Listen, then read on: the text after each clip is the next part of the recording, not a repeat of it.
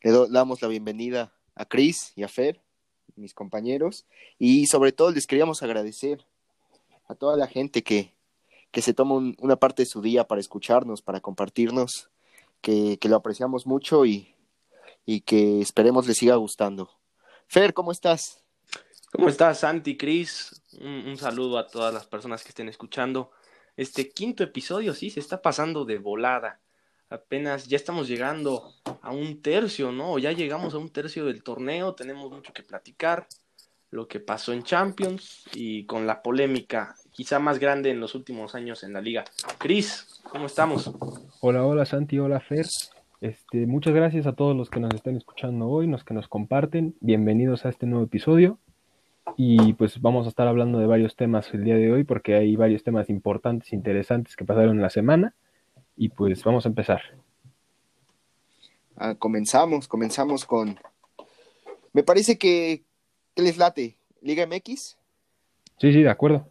Ahora le vamos a repasarlo, ¿no? Pero antes de irnos con los resultados, quedamos pendientes, ¿no? De analizar el tema de, de San Luis contra Santos. Justo, tenemos un, un, tema pendiente. La jornada pasada, ¿no? Este, San Luis le ganó 1 por 0 a Santos, y, pero al final se generó mucha bronca, ¿no? Porque unos decían que, que Félix Torres, ¿no? El defensa de Santos había agredido a un balonero y, luego se dijo que, que Félix Torres había sufrido de actos racistas.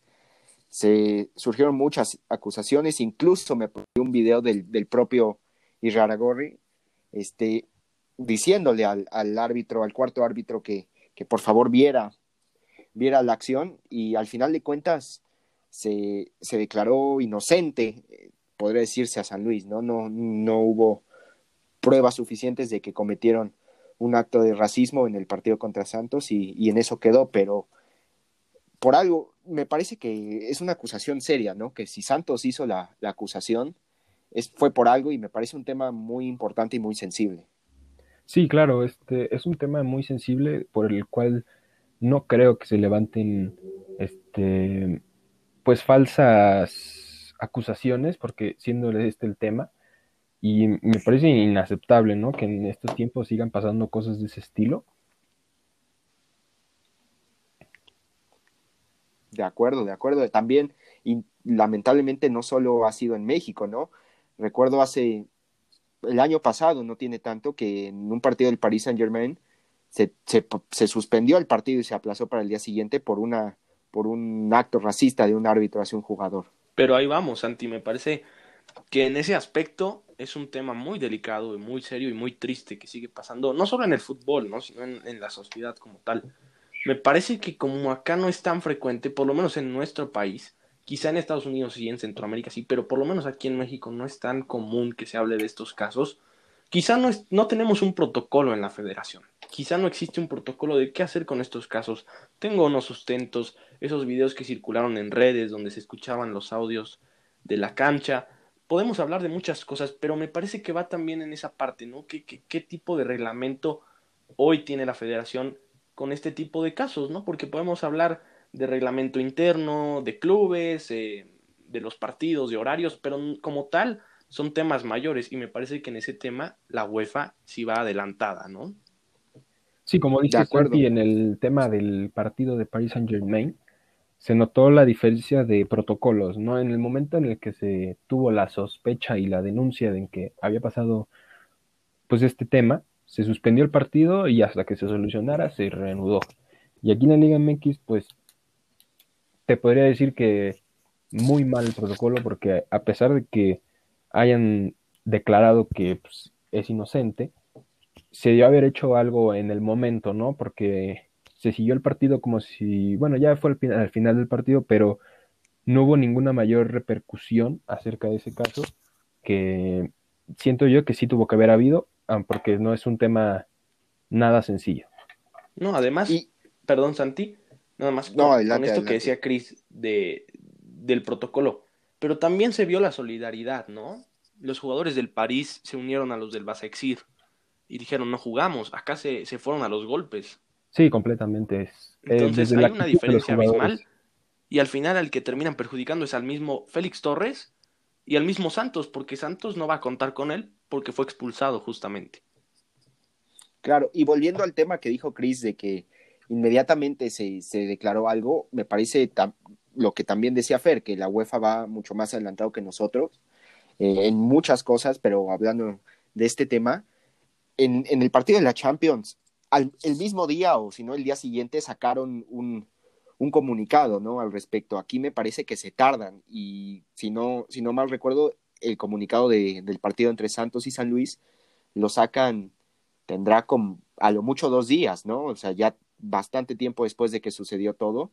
Sí, está bien que hayan investigado más y todo, pero comparando a, al partido de la Champions, que fue prácticamente inmediato. Sí, pareciera que se tomó con más seriedad el caso del América que este caso que es mil veces más mm, importante. Muy buen punto.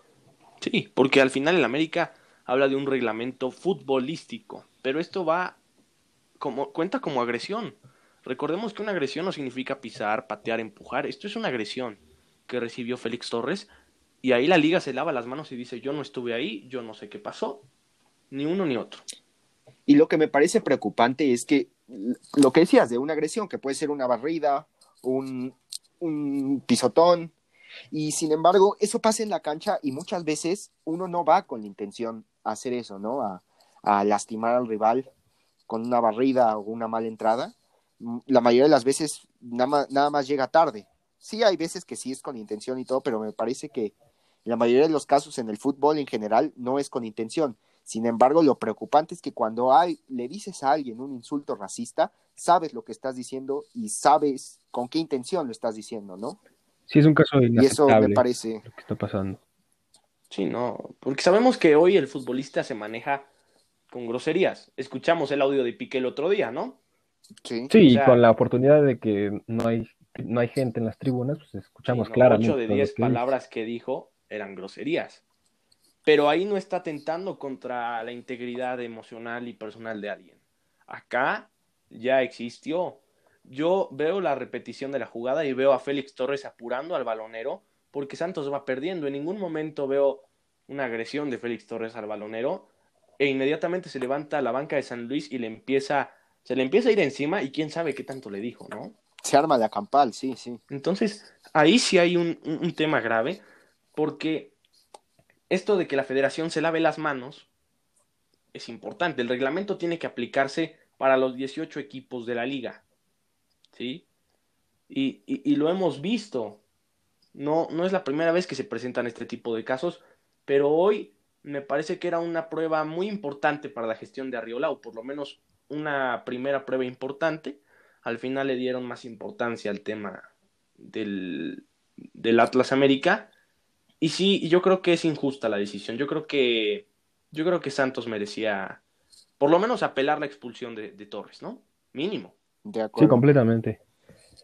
Pero bueno, sigamos me parece que no, no. Sí, me parece que se va a dar más de qué hablar al respecto de este tema. Esperemos en verdad que, que cosas así no, no vuelvan a suceder. Deja tú el fútbol, ¿no? Este, en el mundo. Obviamente, pues ya nos estaré, ya me estoy metiendo en, temas mucho más sensibles y mucho más serios, y no, este espacio no, no es para eso, pero sí es algo lamentable que pase en cualquier entorno. Pero bueno, como supimos, San Luis le gana 1 por 0 a Santos. Me parece que el San Luis cada vez va tomando más ritmo.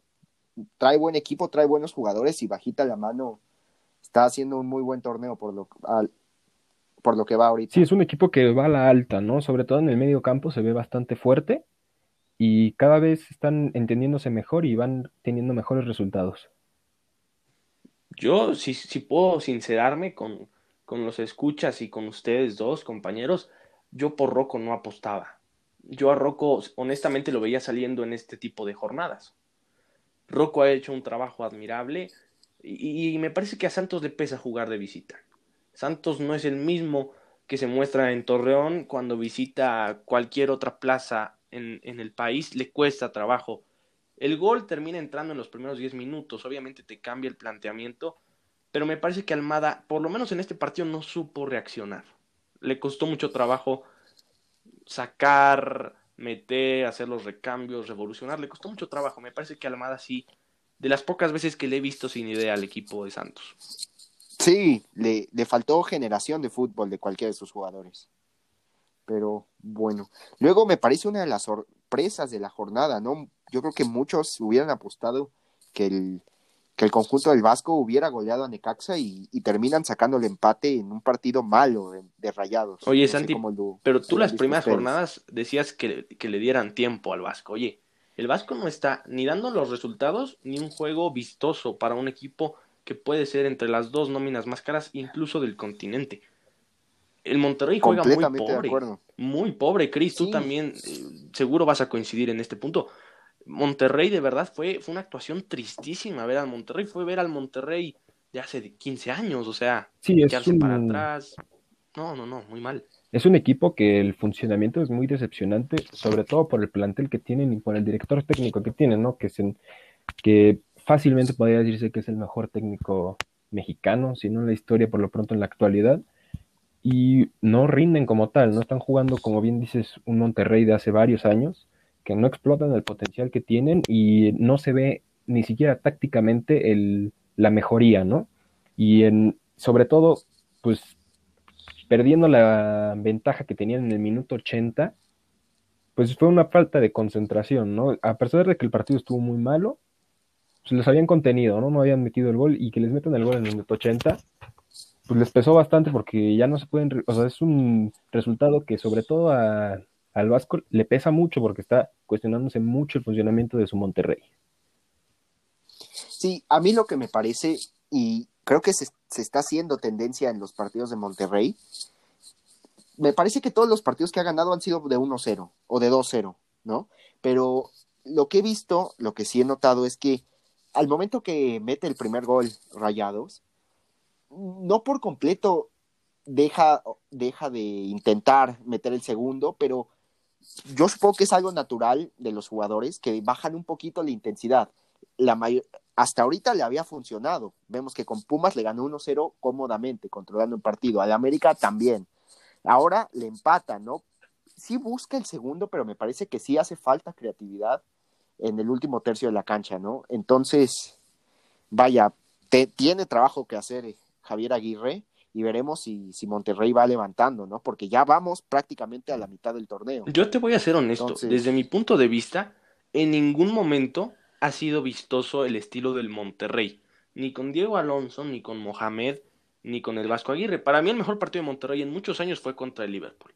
Pero básicamente en la liga Monterrey jugaba a que le cometieran penales y que Sánchez los cobrara, ¿no? O sea. Y justo eso trajeron a Aguirre, para jugar vistoso y explotar las habilidades que tiene el plantel. Exactamente, pero no lo sabe hacer. Es un equipo que parece de conformistas con un resultado mínimo y una ventaja de 1-0 te lo puede remontar cualquiera.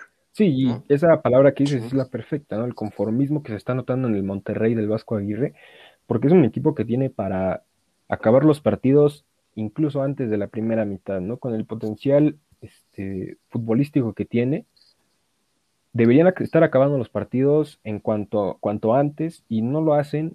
Como dice Santi, después del primer gol, pierden iniciativa, bajan la intensidad y pues se acaba reflejando en el marcador, ¿no?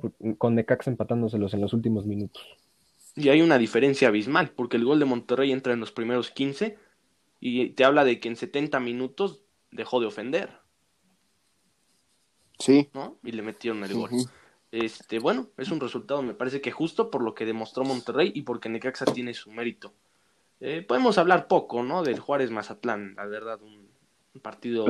Juárez se recupera el descalabro contra Puebla. Sí. Pero de ahí en fuera. Es un partido de Liga MX común con todo respeto a nuestra liga. Que resaltar. Pero Mazatlán, a mí, esta bipolaridad que me da risa, me encanta y, y no entiendo de la liga, ¿no? O sea, o sea, en Mazatlán puede meter cuatro en su estadio, pero no juega de visita. Sí, no es un equipo que le está costando mucho, mucho salir de, pues, del Kraken. Y cuando sale, es de plano que parece que fuera un equipo de la del ascenso, ¿no? De la de expansión. De la expansión, perdón. Y bueno, sigamos con el Cruz Azul Toluca, Santi. Cuéntanos qué tal te pareció el partido. Pues la máquina, la verdad, muy bien. Me, cada vez juegan mejor. Me parece que, que Reynoso está haciendo muy bien su chamba. La verdad, pudieron haber sido 3-0 al medio tiempo favor Cruz Azul fácil, sin problemas. Y, y bueno, muy bien por Reynoso, el Cabecita, Alvarado, Orbelín, todos andan en gran nivel. Y, y bueno, yo en verdad espero por el, por el bien de todos sus aficionados que, que mantengan ese nivel a lo largo del torneo y de la liguilla. Pero bueno, ya veremos, porque sabemos que, que, la liguilla es un torneo completamente diferente. Y en el, en el tema de Toluca, me parece que le pasa lo mismo que con Cholos. No sé si vieron ese partido. Sí, sí, sí. Eh, cede completamente la iniciativa. El planteamiento no se me hace el correcto. Hay errores muy puntuales y, bueno, la capacidad de reacción es muy buena, como lo fue con Cholos, pero, pero nada más por, por garra y por, y por reacción vas a, te va a alcanzar, ¿no? Otra vez se demostró que no.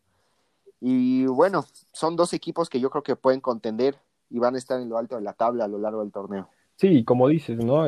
Toluca no es un equipo que esté tomando la iniciativa, está jugando al juego del rival, no propone, no, no ofende mucho, está esperando a ver qué hace el equipo rival y ya de ahí reacciona, que eso, pues tal vez con Tijuana no le haya salido medio bien, pero con algún equipo como Cruz Azul que no, que no va a perdonar, no le va a funcionar esa, esa, esa técnica de juego. No, lo mejor del Toluca fue Macías, o sea, Oscar Macías debe ser el nuevo defensa del Toluca, ya. A mí, a mí, con todo respeto, el Toluca necesita un portero. Se comen demasiados goles, el Toluca se come demasiados goles. Sí, mete muchos, pero le, recibe muchos. O sea, para mí García es un buen portero suplente. Y Saldívar ya pasó. Para mí Saldívar nunca estuvo sobre la, la solución la, la, solución tampoco está en la banca, ¿no? De acuerdo. Ahorita, claro. para este torneo te queda jugártela con García y a ver qué te alcanza e intentar traer un portero en el próximo mercado. Pero sí, de acuerdo, también me parece que falta un 9, ¿no? Sí. Estrada está en un muy mal nivel, vemos que falla dos, tres por partido claras y Triverio tampoco es la solución llegando desde la banca, entonces, y, y sobre todo el tema interesante es que Canelo es nueve, ¿no? Canelo puede jugar de nueve, sin embargo, su mejor fútbol lo está jugando por la banda, lo tiene el líder de goleo de la liga y me parece que sería un desperdicio moverlo a la posición de centro delantero. Ahora hablamos de muchas cosas, ¿no? Cuando hablamos de Tigres decimos que por qué tiene a Leo Fernández en la banca. Yo no entiendo por qué Cristante tiene a Pablo López en la banca. Rigonato no es lateral. Si necesitas ofender, sube a Rigonato. Mete a un lateral, sube a Rigonato, cambia el planteamiento los dos primeros goles, o sea, el, el, primer gol me parece un gran gol de Cruz Azul, me parece que ahí sí la defensa de Toluca se ve rebasada, pero el segundo gol es, es, muy pobre la marca y también la reacción de García que piensa que el balón va afuera. El tercero es un golazo, sin duda alguna, y sí, yo rescato de Toluca el intento de reacción, pero le falta mantener los partidos. Quizá, desde mi punto de vista, estamos hablando del Toluca un Toluca que hace muchos goles, pero ¿con qué, con qué parámetro? Contra Querétaro, contra Mazatlán, contra este tipo de equipos, ¿no? Estas son las pruebas que interesan a la gente de Toluca y las de Cruz Azul pueden estar contentas porque al final hoy son líderes, ¿no? Por una u otra razón son líderes. Y, y el equipo de Cruz Azul me parece que se está caracterizando mucho por aprovechar los errores ajenos. Sí, el Cruz Azul está está que no perdona cuando los e-, equipos rivales hacen errores.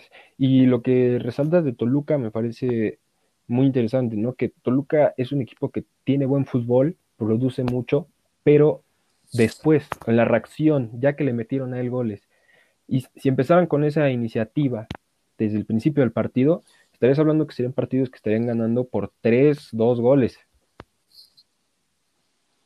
Sí, es que justo voy a eso, ¿no? Este, de visitante sobre todo. Me parece que de local son más propositivos y tienen mejor juego, pero sí, de visitante se salen con un planteamiento a esperar, ¿no? Que hace el rival y me parece que ahí es donde Hernán tiene que ajustar, porque yo no, yo no, yo no veo por qué debes de salir diferente de visitante que de local, ¿no? Si el plantel es el mismo, yo creo que puede salir propositivo en las dos. Sin embargo, me parece que el, el error clave de, del juego del sábado, y perdón de que me extienda en este partido, este, te vas, tienes la fortuna, aún así, aunque te pusieron un baile en el primer tiempo, tienes la fortuna de irte 2-2, de milagro, como sea ya que haya pasado. Ahí me parece que era momento de ajustar la línea defensiva. a Rigonato, como dices, Fer, le comieron el mandado los dos primeros goles. Me parece que la, y, a Torres Nilo de central también. Me parece que tal vez la solución hubiera sido mover a Torres Nilo a su posición natural y, que entrara Ortega o, cualquier otro defensa central a cerrarte el partido, ¿no? A no, a no permitir goles. Pero bueno, queda de enseñanza para, para Hernán y, Cruz Azul obtiene una buena victoria y que lo, que lo pone como. Mira, yo no soy aficionado al Toluca. Aquí eres tú, ¿no? No sé qué, qué opinión tengan al respecto, pero me parece que sí, mete goles Toluca. A veces juega vistoso, pero me parece que mientras cuando mejor jugó y mantuvo más orden fue cuando estuvo el interino Carlos Adrián Morales. ¿Por qué? Porque mantienes un equilibrio defensivo y partes desde atrás y atacas con varios hombres. Si usas línea de tres, puedes usar a tus dos eh, carrileros para que te completen la línea de cinco. Si usas la línea de 5, puedes juntar y hacer varias variantes en el medio campo. Hoy Cristante me parece que no tiene un, un, eje ofensivo definido, es consistente y es, es claramente letal, pero no es constante. Y sí tiene una baja muy, muy grave en defensa, porque Toluca recibe muchos goles, tanto de local como de visita. Sí, como, como remarca Santi, le hace falta ese al segundo tiempo, sobre todo, ya que tenían pues el empate, este, sí, sí me parece que sí le hizo falta reforzar en defensa, ¿no? Ya te hicieron dos goles, pues refuerza la defensa y después ya buscas el gol. Si no, si no te van a seguir anotando goles, porque es un equipo que está recibiendo muchísimos goles y ese ajuste en defensa no más no se ve. Sí, se equivocó, porque si te vas, si logras ajustar y logras mantener el 2-2 hasta el final del partido, es un punto que te sabe a gloria, porque la verdad es que te pasaron por encima. Entonces sí le faltó ajustar, pero bueno, quedará, quedará en enseñanza, ya no hay nada más que hacer. ¿Qué tal si, si vamos al, al siguiente yo, partido? Yo no sé si tenemos que hablar del partido, que es un partido inexistente, que ya no existe en el registro, si tenemos que hablar de la polémica que pasó, ¿no? O sea, a ver. Yo les iba a proponer hablar de, lo que fue la demás de la jornada y dejar ese tema muy particular hasta el final para darle, para darle debate, ¿no? Para ponerle sabor. vale, parece perfecto. Entonces nos vamos con Pumas León. en el infumable sol de CU. Infumable partido, igual, bastante malo. Que pues ese gol, pues es un destello. Pero de ahí en fuera el partido bastante aburrido. Falta pues falta propuesta de, de, ideas y de fútbol por parte de los dos equipos, dos equipos que pues, venían de estar muy bien el torneo pasado y vienen de bajada, ¿no? sobre todo en, en ofensiva, no son equipos que están anotando la cantidad de goles que nos tenían acostumbrados en el torneo pasado. De Pumas no me sorprende por la situación que vive, bajas, lesiones, etcétera. Pero de León sí me sorprende de León sí me sorprende verlo abajo, eh, que haya perdido esa espectacularidad que mostraba partido a partido, cancha en cualquier cancha del fútbol mexicano. Sí, eh, León no, la verdad, como dijiste tú, Cris, fue un partido malo, pero de los dos equipos. O sea, porque podemos decir, sí, León ganó 1-0, pero, pero ¿qué hizo para merecer? Al final Pumas también tuvo claras de gol. Entonces, me parece que lo preocupante para mí en este aspecto es de León, y ojo, Pumas lleva ya cinco partidos sin anotar gol. Tristemente es su realidad, la de Pumas, ¿no? La que muchos aficionados no quieren ver. Parece que el torneo pasado contaron con mucha suerte y muchas casualidades, pero tristemente es su realidad y, no creo que salgan de ahí. Y hablando de Pumas, les tengo una pregunta. A pesar de haber llegado a la final en el torneo pasado, ¿ustedes creen que con los resultados que han tenido últimamente está en peligro el puesto de Andrés Lilini? Yo creo que se lo van a respetar. Me parece que ese torneo que tuvo, como mencionas, le compró mucho crédito, no mucha credibilidad. Y, yo creo que le van a respetar y le van a, le van a aguantar su, su proyecto, siempre y cuando, obviamente, Lilini debe de poner ciertas condiciones, ¿no? Ciertos fichajes, que retengan a jugadores que hay en el plantel, porque si no va a ser lo mismo de cada año y traigas a quien traigas, no, no vas a Sí, tienes que mantener una base, ¿no? Yo no creo que peligre. ¿Tú, tú Chris, qué opinas en ese aspecto? ¿Tú, ¿Tú, crees que está en riesgo el, el, puesto de Lilini? Pues yo creo que hoy por hoy todavía no, porque como bien menciona Santi, eh, el hecho de que haya llegado con Pumas a la final le hizo un muy buen colchón para, pues, margen de error, ¿no? Por así decirlo. Tiene, pues yo creo que este torneo, por lo menos, para tal vez no rendir bien, dado a las bajas que tienen, tanto lesiones y jugadores que se fueron. Pero como bien menciona Santi, si no se empieza a ver un cambio a partir de este torneo al siguiente, e incluso al final de este torneo, ¿no? Que se vean fichajes, que se vea más iniciativa por parte del equipo. Este, yo creo que sí va a empezar a ser un, pues un peligro supuesto, porque a fin de cuentas Pumas es un grande y se esperan resultados, ¿no? Completamente de acuerdo en ese punto. Y yo quiero añadir algo.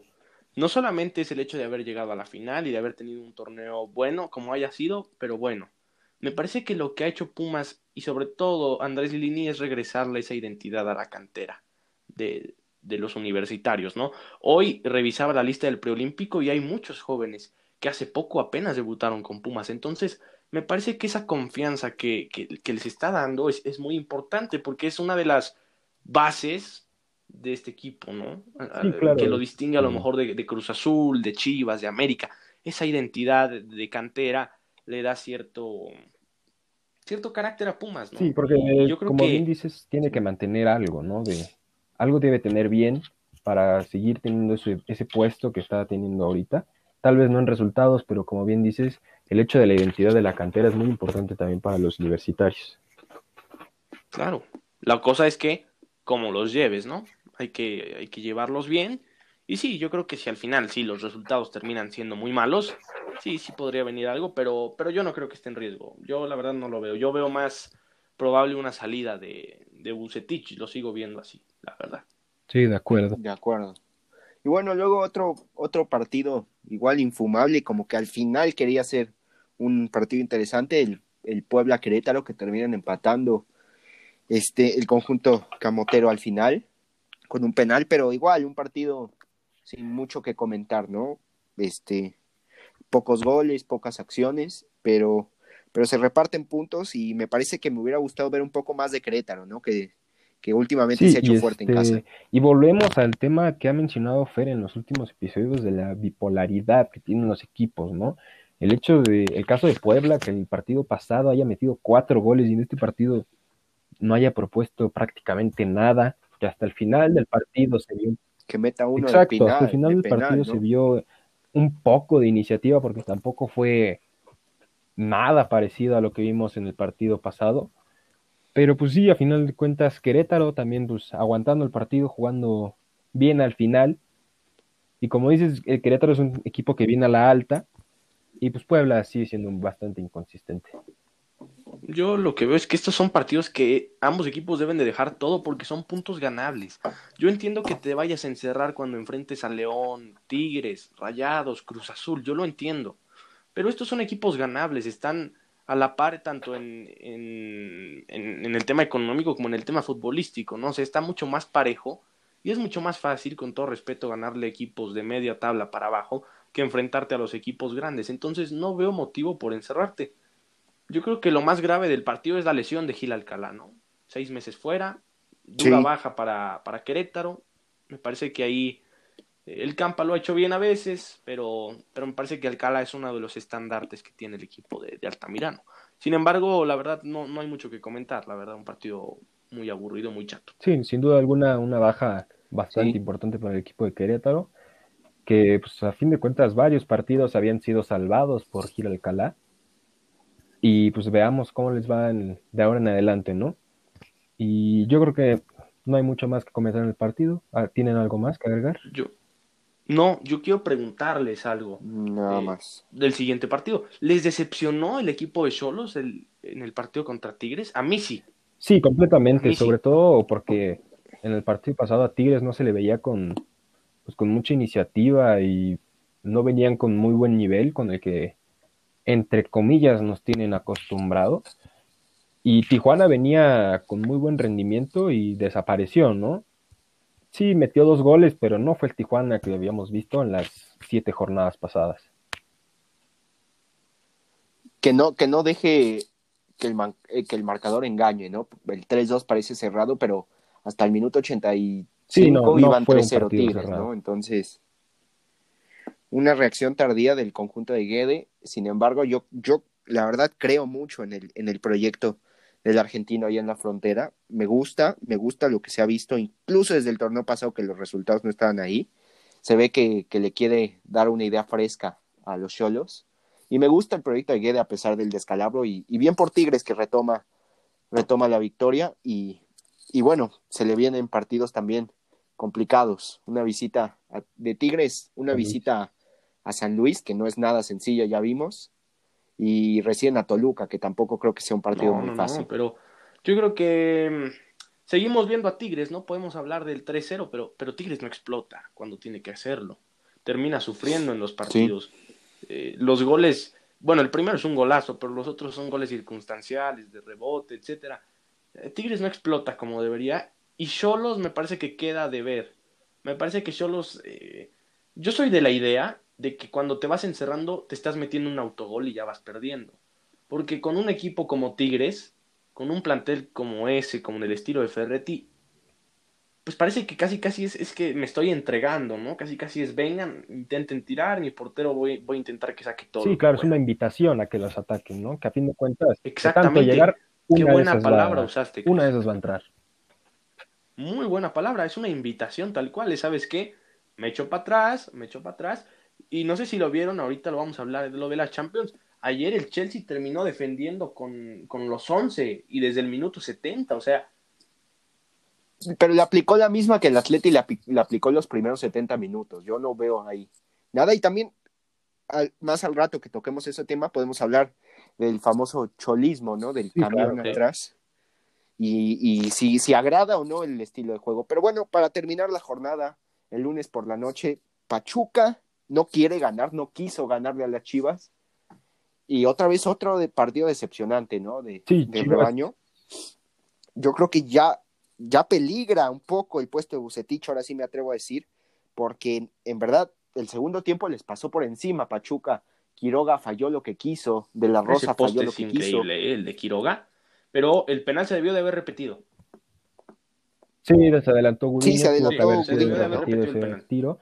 Pero fuera de eso, Chivas es un equipo que está bastante preocupante porque es un proyecto por el cual nada más no se ve que levante. Y el hecho de que Pachuca, un equipo que venía jugando muy mal, te haya visto, te haya hecho quedar tan mal, es bastante preocupante, sobre todo para Bucetich, ¿no? Porque como bien dices, yo creo que sí, definitivamente ya está en peligro su puesto.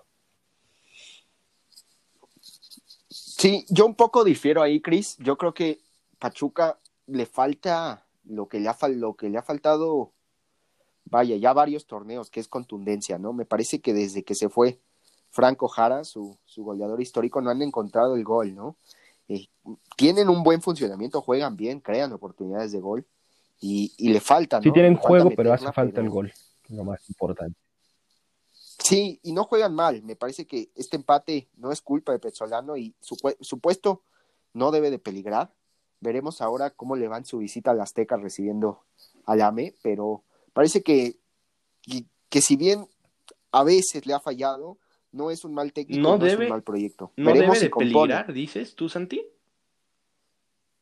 El de Pezzolano no. Me gusta el funcionamiento. Me parece, hay que verlo más allá de los resultados. Si yo fuera el dueño este, del Pachuca, Petzolano ya no sería mi entrenador. Yo lo hubiera despedido. ¿En serio? por la noche. Porque es que sí. Pero es que las fallas yo entiendo que no, pero son muchos resultados conjuntos. Pero es que son, son resultados. Al final podemos hablar del funcionamiento, que si te gusta, que si juegan bonito, feo. Los resultados dicen que el Pachuca hoy es último lugar. Es vergonzoso porque Pachuca el pionero del fútbol mexicano, con inversiones fuertes, quizá de las canteras que más han exportado en los últimos años, no puede estar ahí Pachuca. Yo, yo ya no tendría Petzolano en mi, en mi equipo si yo fuera el encargado de tomar decisiones en Grupo Pachuca. Hoy me parece que mi gran incógnita es, ¿y qué tengo que esperar de Chivas? Porque cada semana espero algo, pero no sé qué. No sé qué estoy esperando del equipo de Guadalajara. O sea, Antuna con trabajo mete un buen centro. Hay jugadores que ya dicen, me quiero retirar, Peralta, Molina, etcétera. Para mí hoy Chivas es, es, un equipo muy pobre en, en futbolísticamente. O sea, Sí, de acuerdo, es un equipo que a mi parecer se merecería más el último lugar que el, mismo Pachuca, ¿no? Imagínate. Y justo te iba a preguntar, Cris, ¿tú qué opinas sobre el tema de Petzolano?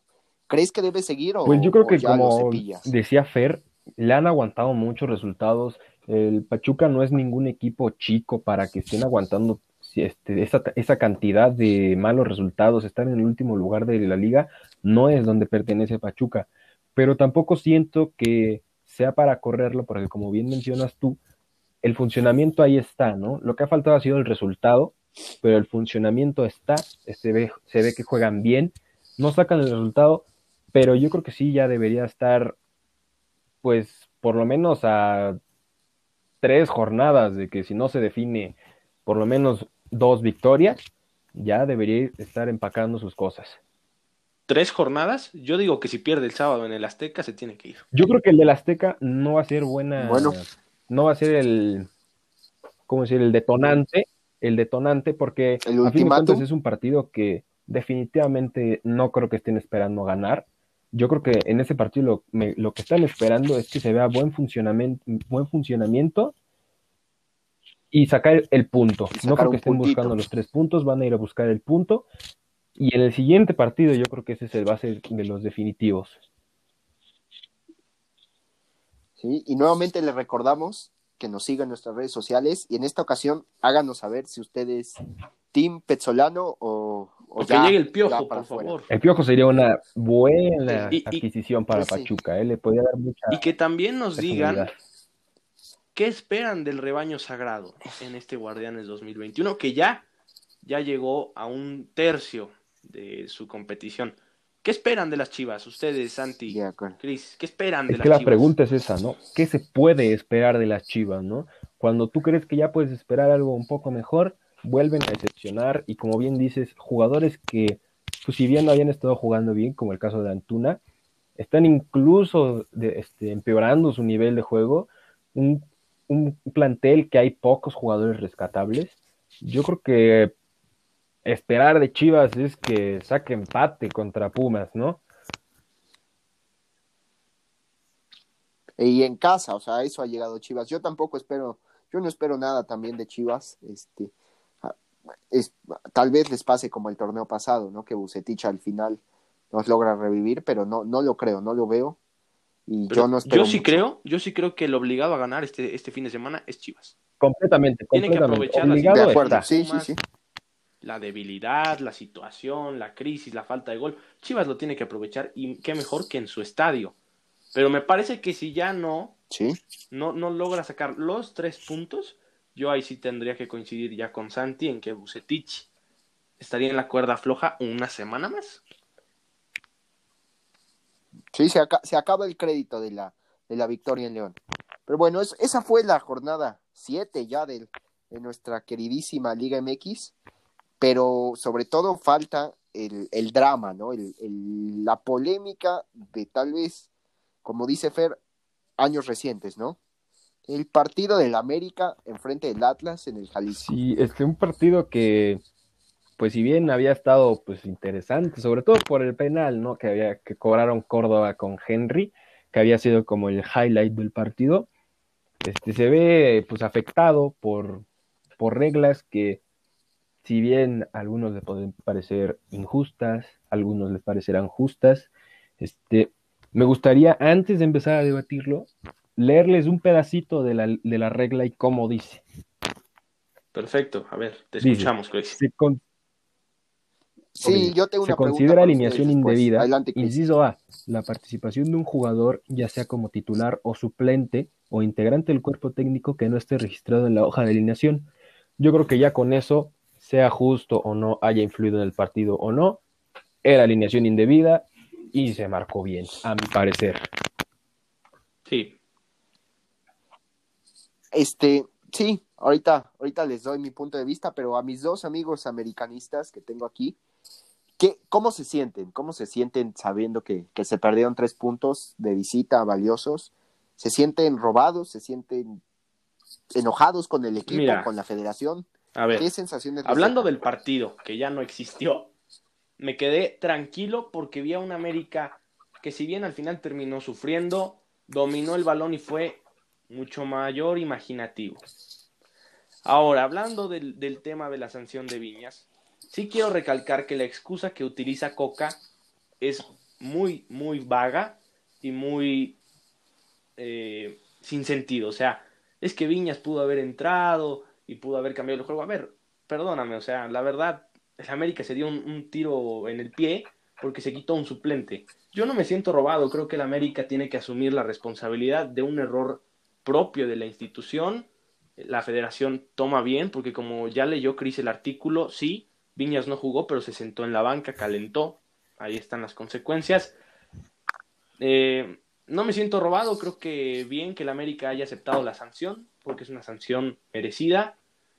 Eh, y tengo dos puntos, que es el, yo lo comenté en, el artículo que me tocó escribir en el blog, eh, que es el triunfo más inmerecido en la historia de la liga, ¿no? Porque el Atlas no hizo nada para ganar esos tres puntos. Y la segunda cosa es que hoy creo que he escuchado mucho eh, el tema de que hoy el antiamericanista es el que termina perdiendo porque ya se quedó sin su discurso barato y pobre de un supuesto apoyo del arbitraje al equipo americanista y hoy ya se probó que no, todos son iguales. Sí, de acuerdo, y este, pues yo creo que de los dos lados, un muy mal sabor de boca. Lo rescatable, como bien dice Fer, es el partido pues inexistente, que sí ya se vio una mejoría en el nivel, en el en la posesión, en la, en la propuesta de fútbol, pero me parece pues increíble, ¿no? Que es un error de fútbol infantil, ¿no? No tener registrado un jugador antes del partido. O sea, eso no me pasaba ni a mí cuando estaba jugando a los cinco años, ¿no? O sea, son errores que a ese nivel no deberíamos estar viendo. Y y pues este, el hecho de que Atlas, como dice Fer, que hayan salido con que salió a la banca y no sé qué, sí es absurdo, pero pues, en su derecho, ¿no? Bien sabiendo las reglas y todo, más que este, reclamarle a la Atlas, sería reclamarle a la directiva de la América que tuvo ese error. Y pues aunque haya quedado Atlas como el villano, el verdadero villano aquí fue el América. Por supuesto. ¿Sabes a mí qué es lo que más me enoja, Santi? Se metieron más el pie. Para que tú nos des también tu opinión. A mí lo que me molesta es que la prensa hoy te bombardee. Yo entiendo que es un error histórico y muy malo, sí, pero al final se perdieron tres puntos. O sea, si esto hubiera pasado en una final es mucho más grave, en liguilla. Perdón, o sea, sí, nos duele como americanistas, sí, sí, sí. Pero Chivas empata, no hace nada, la prensa lo apapacha. Pumas se le justifica de, de, Monterrey un nivel pobre, no se dice nada. De Tigres, ah, no, el subcampeón del mundo, ¿no? Por ganar después de quién sabe cuánto tiempo. Pero por un error así, bombardearon al América. No sé si vieron los medios, los diarios, o sea, fue un bombardeo total. Fue un error de dedo, somos humanos. Sí, creo que sí debe de haber una sanción y creo que sí la va a haber. Eh, espero que no, no haya eh, cortes de cabeza eh, por parte de, de la institución sí tiene que haber una sanción, pero al final es un error de dedo que cuesta tres puntos, pero, pero que al América le tiene que decir, ¿sabes qué? Un trago amargo, pero no importa. Tenemos que ganar el sábado y buscar eh, recuperar el liderato. Eso es lo que tiene que importar a partir de Sí, como mencionas, la, la prensa este, exageró demasiado con el con el error, ¿no? Reaccionaron como si el América hubiera metido tres autogoles y regalado el partido, lo que no fue así, fue un error que como bien dices, es un error de dedo que por el reglamento se le entrega la victoria al Atlas, que son tres puntos, y ya, ¿no? Siguiente página, jornada 8. Pero tres puntos que le saben a final Atlas. Pero bueno, me da gusto que, que, que, sepa, que acepten y que no se cieguen como muchos americanistas. Yo sé que ustedes son objetivos, me da gusto que, que sepan que la América se equivocó, un error como dice Chris, no lo ves ni en el llano, ¿no? Ni en, ni en el Deportivo número 5, donde juegas los sábados en la mañana, lo ves. Entonces, yo creo que, te, te queda por este lado, ¿no? Hoy tenemos algo de qué platicar, de qué reírnos. Sí, tenemos tema de conversación. Gracias, amigo. Y, y lo que les iba a decir, lo que les iba a decir, se juntaron dos acontecimientos que tal vez no los volvamos a ver en 50 años. En una misma jornada del fútbol mexicano, un árbitro paró un gol y se le quitaron tres puntos al América sobre la mesa por alinear a un jugador, por no alinear a un jugador y que al final saliera a, calentar. La, esencia y aplausos a la federación, ¿no? Que el América no está por encima de la federación. Aquel que crea eso. Sí, no le tembló la, la perdón, está mal, hay que ser honestos. El América no es la Federación Mexicana de Fútbol. Guadalajara tampoco está dentro de un reglamento de los equipos participantes y se tiene que aceptar y responsabilizar la sanción correspondiente, ¿no? Y, y ojalá siga así, ojalá siga así y también este, ajusten sobre los temas de, del racismo que platicamos, que ajusten sobre varios temas, pero yo creo que este es un, un buen paso, ¿no? Un paso hacia adelante en el, en el comienzo, porque apenas es un comienzo de proyecto de... Ahorita, rápidamente, yo tengo eh, dos preguntas para ustedes. Una es eh, su opinión del penal. Lástima que ya no contó, pero, pero bueno, creo que eso tampoco lo vamos a ver muy seguido. Y la otra es, ¿se tiene que enfocar hoy la Federación Mexicana de Fútbol en tratar de regresar a torneos de Conmebol? Pues yo creo que, bueno, primero tocando el tema del penal, pues me parece una propuesta bastante interesante por parte de la América, por el bien del espectáculo, ¿no? A fin de cuentas, pues, un gol es un gol, lo metes como lo metas, pero por el espectáculo me pareció algo muy bueno por parte de la América que intentaran eso. Y en respuesta a lo de la Conmebol, yo siento que no, no debería ser tomarse como prioridad, pero sí podría estar bien estar mandando jugadores, digo, equipos, para más que para demostrar cualquier cosa, para ir midiendo el nivel, ¿no? Este, bien sea un, un golpe de realidad el hecho de que estemos muy por debajo o un este un descubrimiento, ¿no? Que estemos por encima o al mismo nivel, ¿no? Me, me, parece algo interesante que se podría descubrir el hecho de que haya equipos en la Conmebol, pero fuera de eso no creo que haya mucha ganancia por parte de México el hecho de enviar jugadores, equipos para allá. Sí, en el penal, pues estuvo padre verlo, ¿no? Ver algo diferente de vez en cuando en la liga. Lástima, como dicen que no contó. Que igual queda para la anécdota, ¿no? Y sobre los torneos de Conmebol, es un tema interesante. Ya se ha demostrado que los mexicanos compiten al tú por tú en, en Sudamérica. Han recibido un maltrato y creo que eso no va a cambiar. Y me parece que esa es una de las, de las razones por, la, por las que México no hace la prioridad este, ir a regresar a torneos de Conmebol. Este, muchas veces, ¿no? Hemos visto bajita la mano, injusticias arbitrales, que, por ejemplo, recuerdo muy bien cuando Tigres jugó la final de Libertadores. Tigres se suponía que iba a recibir la final de vuelta en casa y terminó siendo al revés, porque se tenía que terminar en Sudamérica, cosas así. Yo creo que se intentará negociar un poco más equidad, me parece, y, bueno, prioridad no creo, creo que hay más cosas. Sin embargo, sí sería algo ¿Cuál es la prioridad entonces? ¿no? ¿Cuál debe ser la prioridad? En el fútbol mexicano. La prioridad, vaya, seguir, me parece. Es una pregunta interesante. Yo creo que no la, quieres la prioridad que debería tomar la liga hoy en día es pues una de las necesidades que se ven más cercanas, ¿no? El desarrollo de los jóvenes, siento yo que debería ser la prioridad hoy y siempre, no solo el día, hoy en día que estamos en, en el caso de que varias de las estrellas que han sido los mexicanos estos últimos años están más cerca del retiro que de sus años estelares.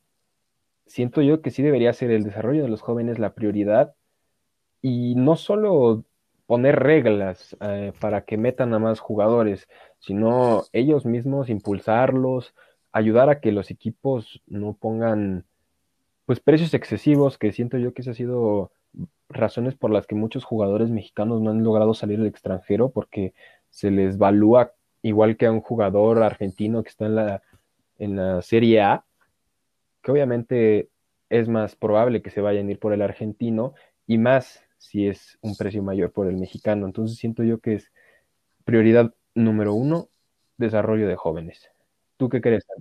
Mi prioridad, sí. Sí, yo, yo quería decir algo, algo, vaya, lo que se me vino a la mente cuando Fer me hizo la pregunta y no supe cómo ponerlo en, mis palabras, la, la corrupción interna, que tal vez la liga no, no reconoce, pero que se sabe que está ahí en el fútbol, que va de la mano con lo que dijo Chris del proceso de, de formación, ¿no? ¿Cuántas veces han salido historias de que piden arriba de 40 mil pesos para debutar a un chavo, ¿no? Un chavo de 16, de 17, 18 años. Me parece que eso es fatal, ¿no? Este, igual, mucha, que vemos a, al sobrino de tal jugador que ya debutó, las palancas, ¿no? Que, que por palancas o por becas o, o como lo quieras llamar, se le quitan oportunidades, se le quitan espacios a, a otros jugadores, ¿no? Que tal vez sí han completado todo un proceso, tienen el talento suficiente, pero ese es un tema complicadísimo, ¿no? Que tal vez podríamos pasar dos episodios enteros hablando de todo el contexto que, que es este la corrupción. Yo creo que la liga está manchada, ¿no?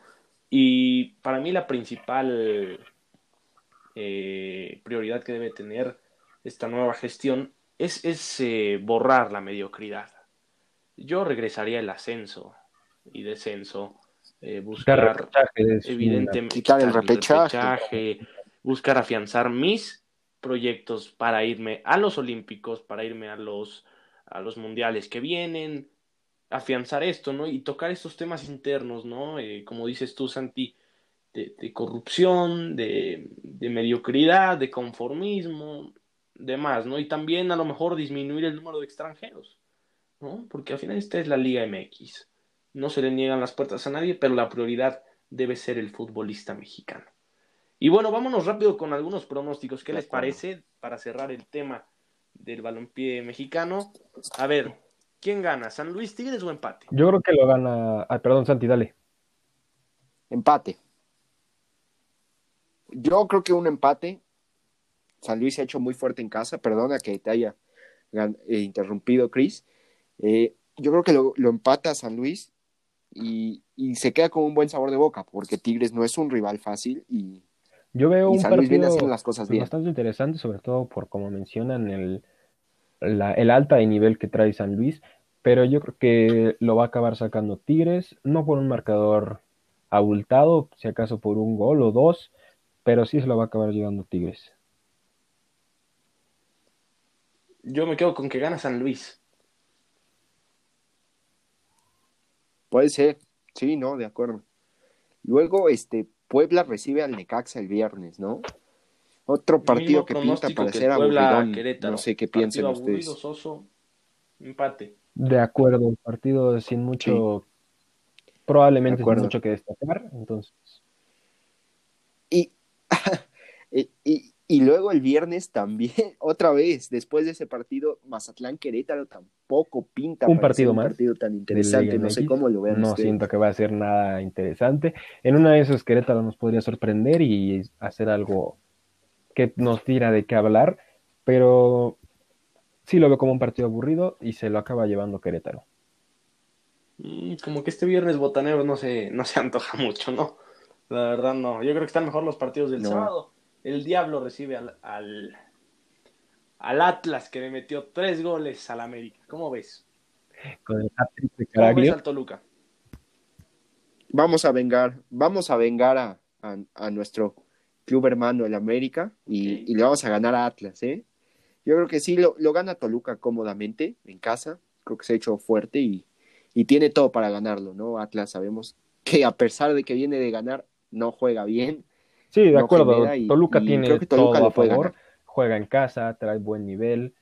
Y Atlas, pues a venir, a pesar de venir de la entre comillas victoria, este no, no tiene, no aporta mucho juego, no tiene mucho que, que proponer, entonces yo creo que sí, sin ensuciarse mucho las manos, Toluca se va a llevar ese partido.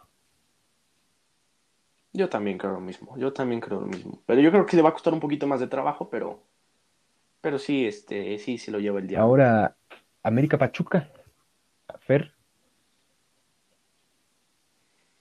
Ay, bueno, pues espero, espero que no pierda el AME contra el último de la tabla. Yo veo un partido parejo por, por lo que destacaban ustedes dos hace rato, ¿no? El planteamiento que tiene Petzolano. Me parece, a mí, yo sí creo que es su última carta el partido del próximo sábado, pero yo creo que se lo lleva en América también. Yo no creo que sea su última carta, sin embargo, yo creo que saca un empate. Y en caso de serlo, va a sacar un empate y va, no, no a gustar, pero va, va a dejar a la afición del Pachuca conforme con, el rendimiento del sábado. Esa es mi sorpresa de la jornada, ¿no? Que, pero en caso de empate compite, siendo compite ¿eh? bien y, y saca un punto. Yo creo que no vayan a pensar que digo esto porque soy americanista, pero yo siento que el América va a ganar. No por mucha diferencia, pero sí lo va a ganar por el hecho de sacarse esa espinita del partido pasado.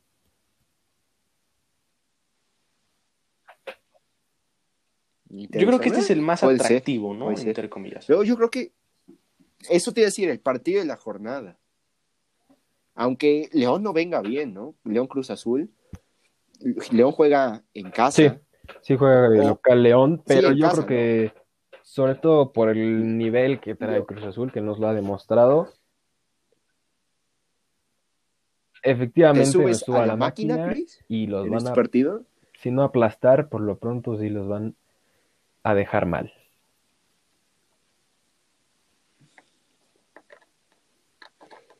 Yo creo que le bajan, le bajan un poco la ilusión, tal vez se podría decir lo que tiene Cruz Azul. Yo creo que le gana León, gana León y, y, va a ser un buen partido. Más que nada yo espero un buen partido. Yo creo que van a empatar.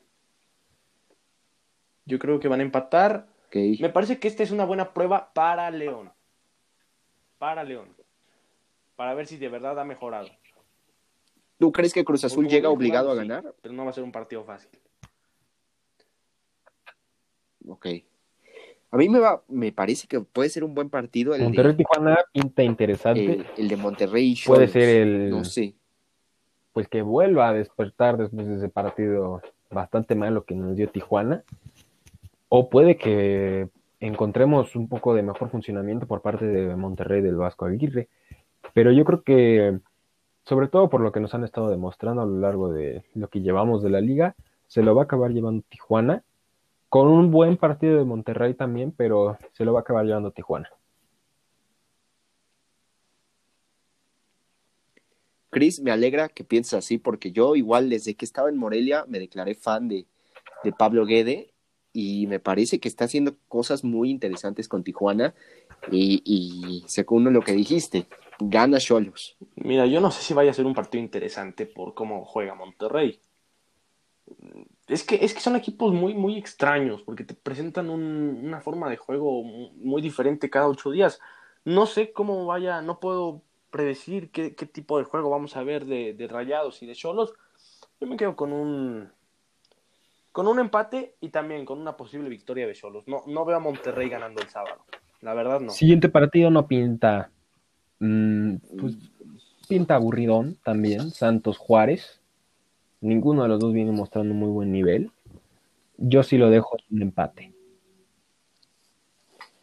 Yo, yo creo que gana Santos. Es difícil irle a sacar, aunque sea un punto allá a la comarca. Yo creo que lo gana Santos. Sin ser yo también me quedo, porque Santos es el mejor local, creo, de la liga, ¿no? En mucho tiempo. Yo me quedo con Santos. Y saben que es difícil decir esto, pero quizás en otros tiempos este partido pintaría para ser el de la jornada pero son dos equipos que vienen fuera de zona de repechaje, los dos con un nivel muy bajo y pobre. Entonces, el Chivas Pumas yo creo que va a ser un empate aburrido, pero Chivas viene obligado a ganar. Sí, como bien dices, Chivas trae la obligación de por fin entregar algo de resultados. Pumas también por su parte, pero el hecho de la localía de Chivas los obliga incluso más. Entonces yo creo que sí va a ser un partido, lo veo aburrido, si acaso con algún destello por parte de Chivas, pero sí se lo va a acabar llevando el rebaño sagrado. Perfecto. Este, pues bueno, eso fue todo de la de nuestra Liga MX. Eh, ¿qué, les, ¿Qué les parece? ¿Qué, qué les gustaría? Podemos dar un poco de resultados rápidos de la Champions, porque tampoco fueron partidos muy interesantes y ya después nos vamos con el preolímpico, ¿les parece? Vale, vale. Bueno, primero tuvimos la Lazio contra el Bayern, que el Bayern sin ensuciarse mucho las manos gana 4-1, aprovechando esos errores, sobre todo del primer gol con Lewandowski. Y pues la Lazio a los, al final del a, casi el final del partido, pues metiendo al de la honra, por así decirlo, ¿no?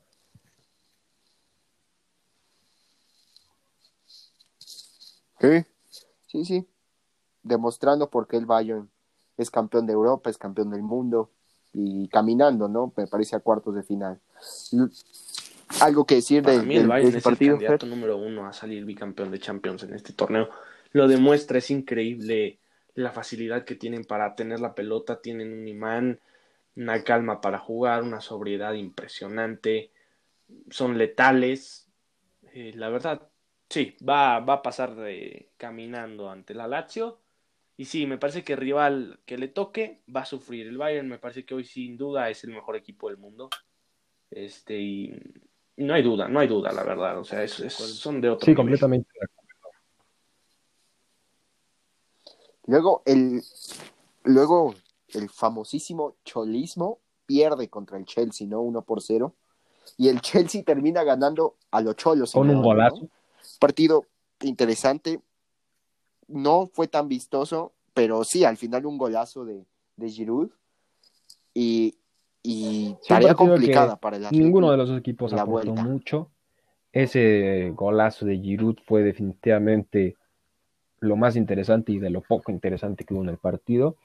Y, y sí lo veo bastante difícil que como visitante le den la vuelta a este partido que con un Chelsea que pues como bien dices copiándole no la estrategia al Cholo lo veo difícil y yo creo que sí va a pasar va a acabar pasando el Chelsea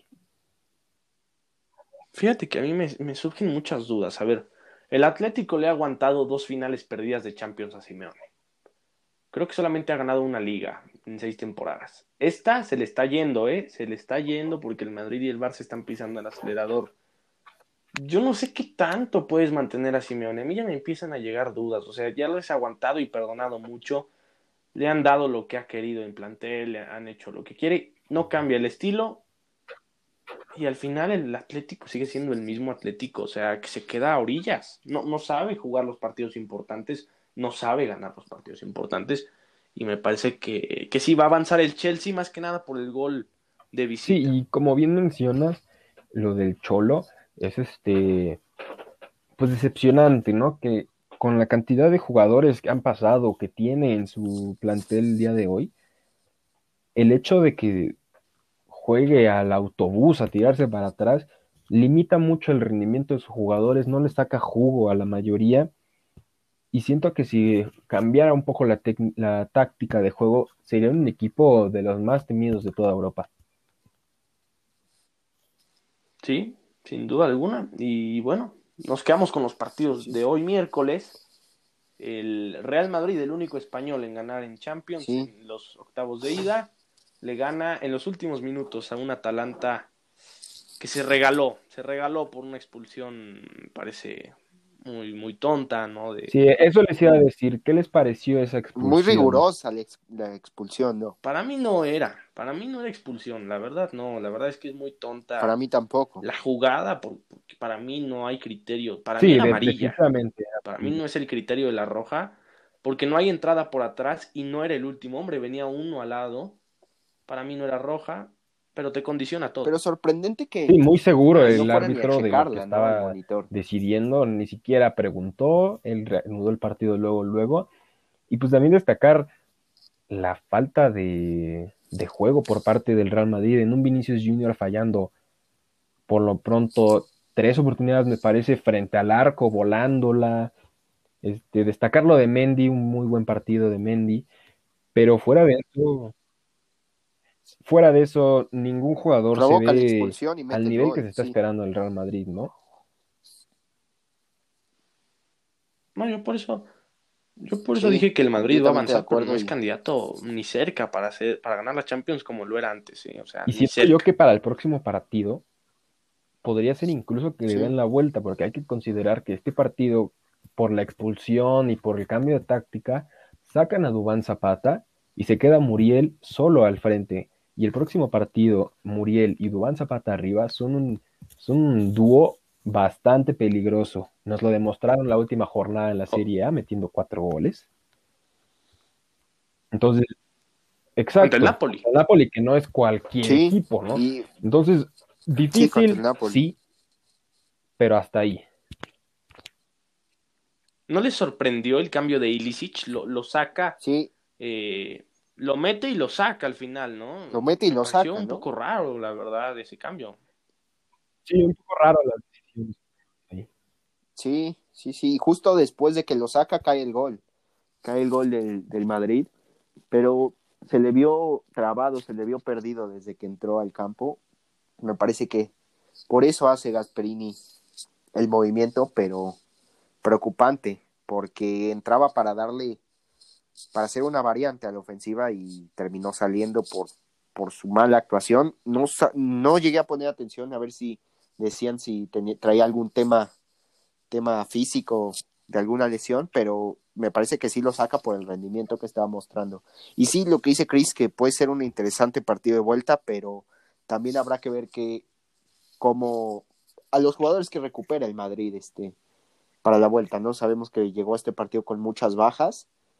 Es un triunfo importantísimo y, si logra recuperar a sus estrellas para la vuelta puede Sí, de acuerdo, hay que también considerar la cantidad de bajas que tenía el Real Madrid para este partido y esperar qué jugadores pueden regresar para el siguiente partido y pues esperando el Real Madrid que sean pues sobre todo Karim Benzema, ¿no? Que te faltó la se faltó su imaginación y su aportación ahí enfrente.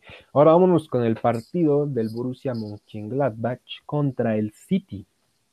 Que la verdad me quedaron mal los del Gladbach. Yo diciendo la semana pasada que iban a jugar bien, no metieron ni las manos. El City dominó todo el partido, Pudieron haber sido más, Gabriel Jesús perdonó bastante. Sí, pudieron haber sido más. Y le salió barato, la verdad. Le sale barato. Y, la verdad, yo creo que después del Bayern, incluso arriba del PSG, el equipo que mejor trabajó su partido, ¿no? La verdad, un equipo dinámico, todos hicieron bien las cosas. Y a mí me sorprendieron varias cosas. Por ejemplo, Rodri no estaba viniendo como titular en la Premier, hoy hizo un gran partido. Eh, el segundo gol, la manera en la que, en la que terminan avanzando de tres cuartos de cancha hacia el área rival es, impresionante. Tienen una facilidad para mover el balón. Y, sí, me parece que Guardiola es, es, un entrenador sumamente inteligente, sabe manejar estos partidos. No creo que le vaya a costar mayor problema la vuelta. No va a ser un partido de mero trámite. Y yo coincido con Chris, también me quedó a deber el equipo del Gladbach. Sí, este, en, el, partido también destacar lo de Joao Cancelo, que se aventó un partidazo, definitivamente para mí el jugador del partido, yendo, subiendo, bajando, poniendo el primer, la primera asistencia del partido y el segundo él metió el centro, que Bernardo Silva después lo recentra para que Gabriel Jesús nada más lo empuje. Y sí, este, sobre todo por cómo vienen enrachados en la Premier League, se ve bastante peligroso el City de Pep Guardiola.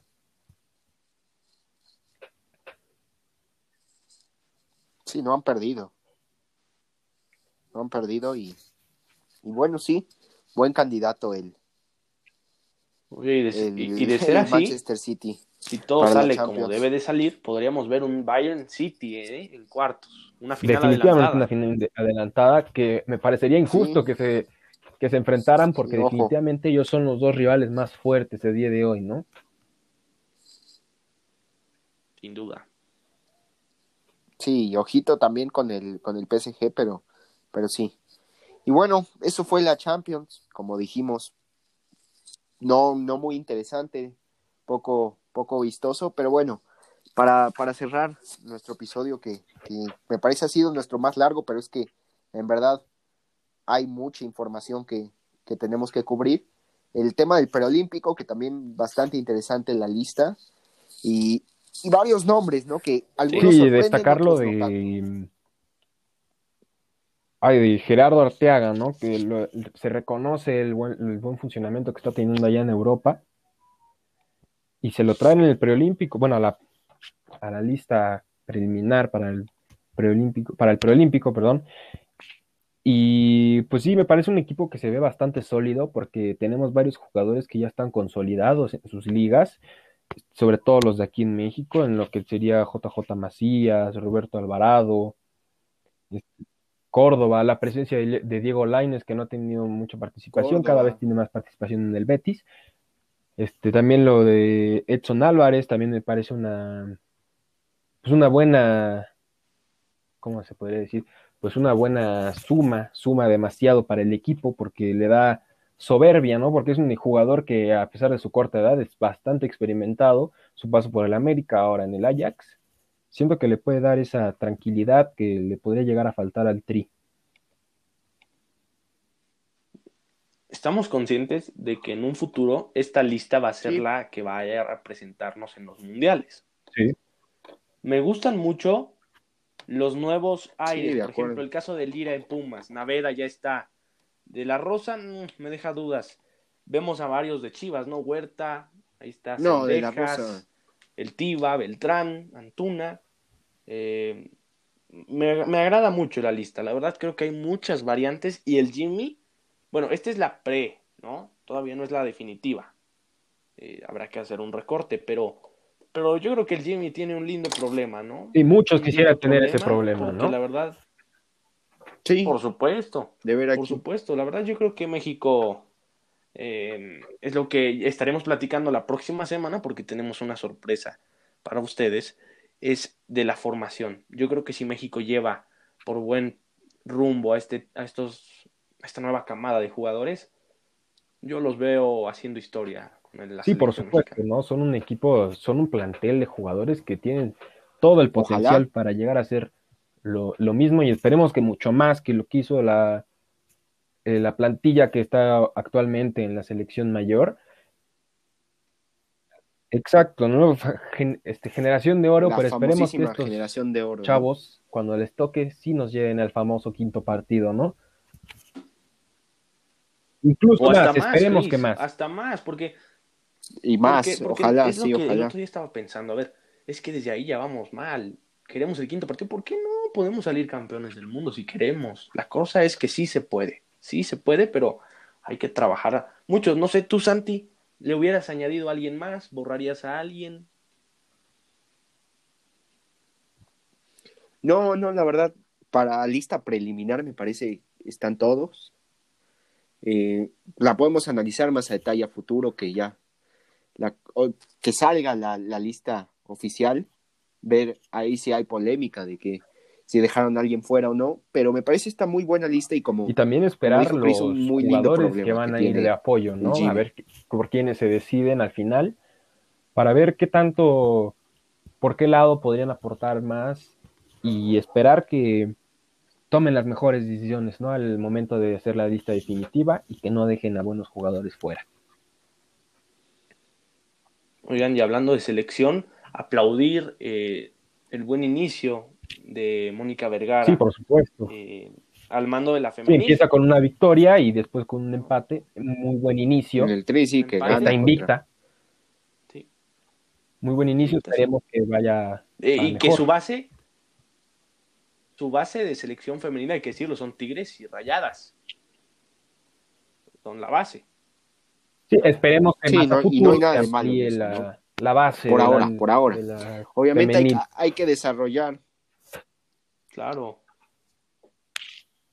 Sí, pero me da gusto ver que, se está comenzando un, lindo proyecto con, con la selección y, esperemos pinte para sí, yo, veo a varios pronto en potencia. Emigrando al fútbol europeo, veo en un futuro mm, por ahí a Yana Gutiérrez, Jocelyn Oregel, eh, está ahí Belén Cruz. Entonces hay, muchas, jugadoras muy buenas que esperemos que rindan como se espera de ellas, ¿no? Sobre todo en selección, que es lo que más esperamos, y que en sus ligas empiecen a, en la Liga MX empiecen a rendir mejor y que pronto den ese salto a las ligas europeas. porque sí tenemos que decir que el parámetro en cuanto a la liga femenil o a, la selección femenil lo tenemos arriba, es Estados Unidos. Ahí sí no podemos decir, son las mejores. Sí, tenemos al, al mejor rival del mundo probablemente, lo tenemos al lado, lo tenemos al lado. Entonces, siento yo que es un buen incentivo para, la, para, la, para la selección femenil, que las va a ayudar a que mejoren cada vez más y que sea un proceso lo más efectivo posible, porque esa es la meta, ¿no? Este, vencer al, al rival de toda la vida, que son los Estados Unidos. Así es. Sí. Y bueno, pues nos hemos llevado 80 minutos casi de, programa. Sí, se pasa volando. Más largo, pero, pero se pasa volando, ¿no? Fluye, fluye. Este, creo que esperemos también sea así para la gente que nos, para la gente que nos escucha, que también se pase volando, eh, porque tenemos tanta información que cubrir, tantos temas que tocar, y uno la pasa bien, ¿no? Como, como hablante y como, como exponente, uno la pasa muy bien, la platicando con, con amigos, y, dando a conocer las noticias del deporte. compañeros, no hace falta recalcar que la próxima semana tendremos una sorpresa. claro, estén pendientes todos los que nos escuchan, compártanlo si es que pueden, les tenemos una sorpresa muy, especial, estaremos hablando el próximo episodio y estén pendientes en nuestras redes sociales, escuchen la próxima semana y esperamos les ayude. Sí. Claro, claro, claro. ¿Van a ver la pelea del Canelo el fin de semana? Este, el Canelo Álvarez se viene pues, preparando muy bien. Este, estuvo en entrevistas diciendo que, esta, que este año espera tener más peleas de lo que nos tiene acostumbrados. Y esperemos que pues, nos dé los resultados a los que nos tiene acostumbrados, ¿no? Una pelea buena, que él domine, con su estilo de pelear que es muy bonito, muy llamativo y a ver qué tiene que proponer los demás contra los que se vaya a enfrentar durante el año. Sí. De acuerdo, de acuerdo. Yo creo que yo creo que igual Canelo tiene todo para, para seguir forjando su, su carrera como, como uno de los boxeadores mexicanos más exitosos de la historia ya. Este, y, y bueno, creo que el sábado sumará otra, otra victoria. Yo sí lo veo como el mejor de su categoría. Y, honestamente a Gildirim, no sé ustedes, pero yo lo veo como, o sea, su estilo de, pelea, su, su físico lo veo como cualquier otro oponente al cual ya ha enfrentado el Canelo y ha vencido. La verdad, yo espero una victoria. Eh, una victoria. Sí, claro, y sobre todo con lo de la pelea pasada con Carlos Scott, que supuestamente Carlos Scott venía siendo en un nivel impresionante y el Canelo lo hizo ver muy mal, ¿no? Esperemos que pase lo mismo esta, este sábado en la pelea y que nos den un buen espectáculo.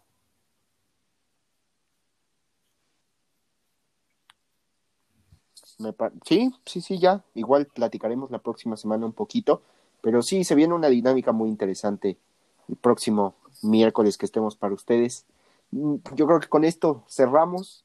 Nuevamente, su servidor, les agradece lo personal todo el apoyo, todo, todos los las personas que se dedican, que dedican un poquito de su tiempo a escucharnos. muchas gracias a todos por escucharnos. Esperemos que les siga gustando. Vayan a seguirnos a nuestras redes sociales, offside-mex en Instagram y Twitter.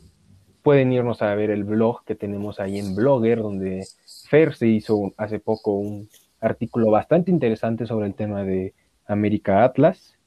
Y pues eso es todo por el día de hoy. Fer, ¿tienes algo que decir? Claro.